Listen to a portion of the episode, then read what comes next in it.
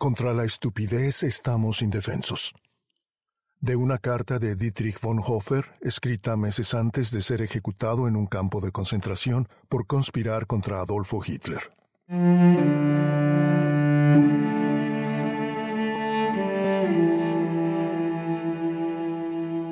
La estupidez es un enemigo del bien más peligroso aún que la malicia. Se puede protestar contra el mal se puede denunciar y, si es necesario, impedir el mal mediante el uso de la fuerza. El mal siempre lleva en sí mismo el germen de su propia derrota, ya que deja en los seres humanos al menos una sensación de malestar. Contra la estupidez estamos indefensos.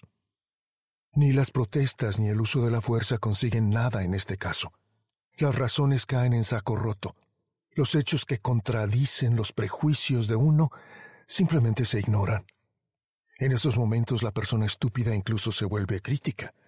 Y cuando los hechos son irrefutables, simplemente se dejan de lado como inconsecuentes, como incidentales. En todo esto, la persona estúpida, en contraste con la persona maliciosa, está totalmente satisfecha de sí misma, y al irritarse fácilmente, al pasar al ataque, se vuelve peligrosa. Por esto, al enfrentarnos con una persona estúpida, hay que ser más precavidos aún que al enfrentarnos con una persona maliciosa. Nunca debemos intentar persuadir al estúpido con razones, pues esto sería insensato y peligroso.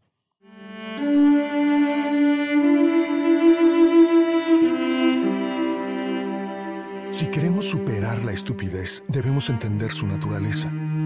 Está claro que en esencia la estupidez no es un defecto intelectual, sino humano. Hay seres humanos que tienen un intelecto notablemente ágil y sin embargo son estúpidos. Y otros que son intelectualmente bastante aburridos y sin embargo son cualquier cosa menos estúpidos.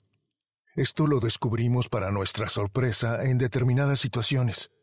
La impresión no es tanto que la estupidez sea un defecto congénito, sino que en ciertas circunstancias las personas se vuelven estúpidas o permiten que se las vuelva estúpidas. Observamos además que las personas que se han aislado de los demás o que viven en soledad manifiestan este defecto con menos frecuencia que los individuos o grupos de personas inclinados o condenados a la sociabilidad. Así pues, parece que la estupidez es quizá menos un problema psicológico que sociológico. Es una forma particular del impacto de las circunstancias históricas en los seres humanos un concomitante psicológico de ciertas condiciones externas. Si se observa con más detenimiento, resulta evidente que todo gran auge de poder en la esfera pública, ya sea poder político o religioso, infecta de estupidez a gran parte de la humanidad.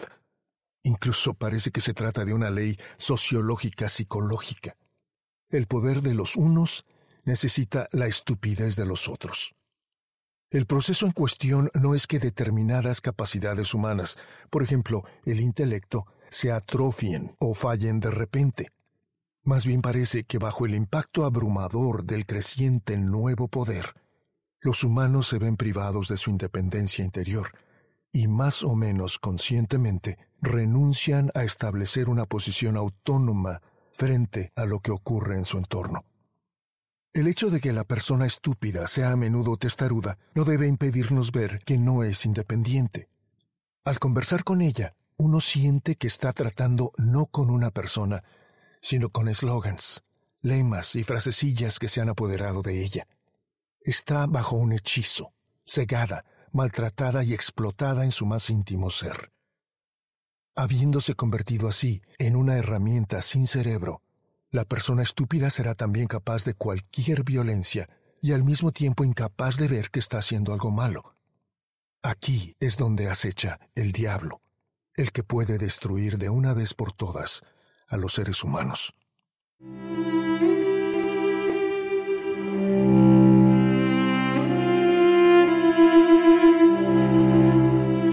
Sin embargo, en este mismo punto se hace evidente que solo un acto de liberación no de instrucción, puede superar la estupidez.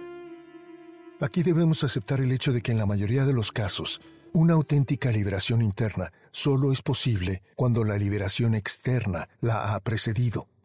Hasta entonces debemos abandonar todo intento de convencer a una persona estúpida. La enseñanza de la Biblia de que el respeto a Dios es el principio de la sabiduría deja claro que la única forma genuina de superar la estupidez es la liberación interna del ser humano cuando vive una vida responsable ante Dios. Pero estas reflexiones sobre la estupidez también ofrecen un consuelo, porque nos prohíben considerar que la mayoría de las personas son estúpidas en toda circunstancia. En realidad, todo depende de si los que están en el poder esperan más de la estupidez de la gente que de su independencia y sabiduría interiores.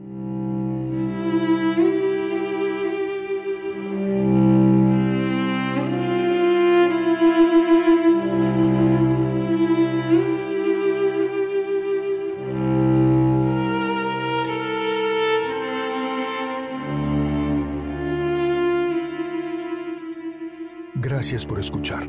Soy Gabriel Porras, artista profesional de voiceover. Búscame en gabrielvoice.com y en murmullosradiantes.com para escuchar más textos luminosos como este del pastor Dietrich von Hofer.